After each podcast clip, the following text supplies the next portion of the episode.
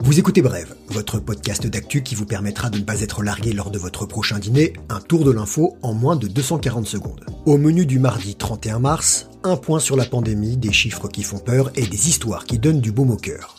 Décidément, il fait bon vivre en Suède, mais jusqu'à quand? Nuit au musée pour deux voleurs néerlandais, et pour terminer, nos traditionnelles bonnes idées. Coronavirus. coronavirus. Loin de nous l'idée de vous plomber le moral, mais hier la France a malheureusement dépassé la barre des 3000 décès dans les hôpitaux à cause du coronavirus. Les médecins espèrent que le pic de l'épidémie est proche, peut-être en fin de semaine en région parisienne, d'ici une dizaine de jours sur l'ensemble du territoire. On ne lâche rien, on reste chez soi. Aux États-Unis, pays qui compte le plus grand nombre de personnes infectées, 163 000 cas positifs, la région New York souffre. Le verre est dans la pomme, il faut désengorger les hôpitaux de Big Apple. Des établissements médicaux provisoires ont été installés dans un centre de conférence ou sous des tentes montées en plein Central Park.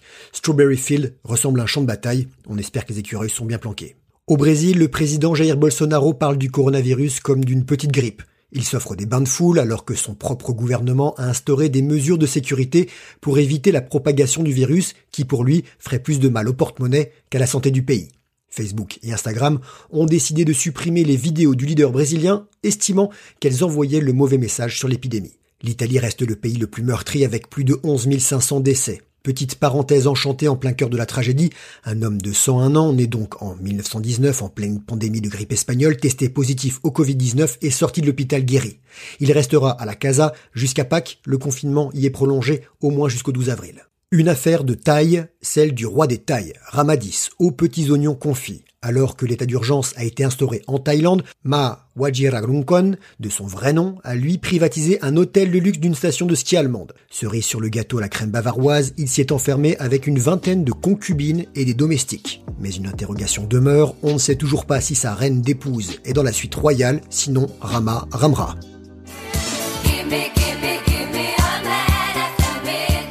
Ah bah, les Suédois sont vraiment cool face au coronavirus. Le royaume scandinave est lui aussi touché par l'épidémie. Hier, on comptabilisait plus de 4000 cas identifiés et près de 150 morts.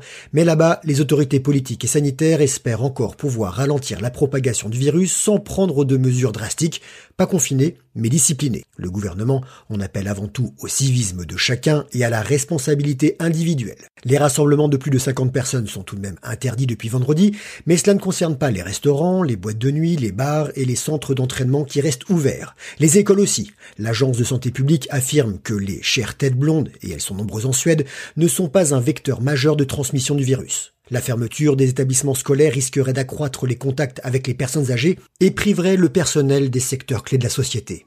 Les habitants sont invités à se laver les mains régulièrement, à télétravailler si possible, à limiter les voyages et les plus de 70 ans doivent éviter tout contact social. À Stockholm et ailleurs dans le pays, on vit comme si de rien n'était, ou presque. Les ingénieurs d'IKEA peuvent continuer de trouver des noms imprononçables pour leurs meubles tout aussi indémontables.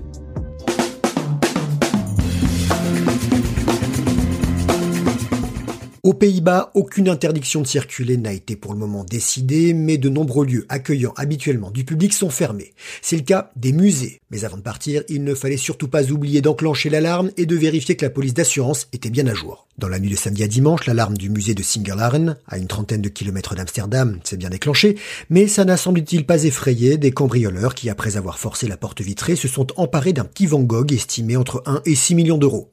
Le jardin du presbytère de Neune au printemps. C'est le nom de la toile que je vous invite à aller voir sur la toile. Internet quoi.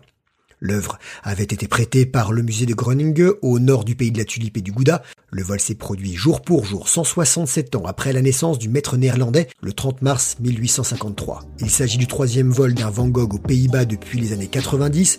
Les deux premiers tableaux ont été retrouvés plusieurs années après.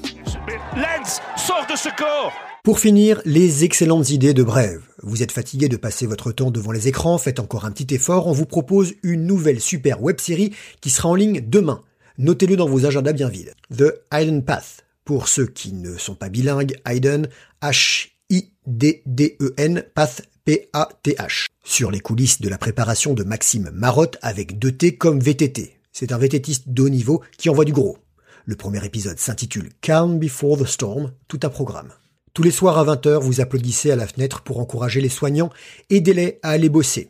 Le service de VTC Le Cab lance le programme Le Cab en blanc pour nos soignants afin de les transporter depuis et vers 17 hôpitaux parisiens.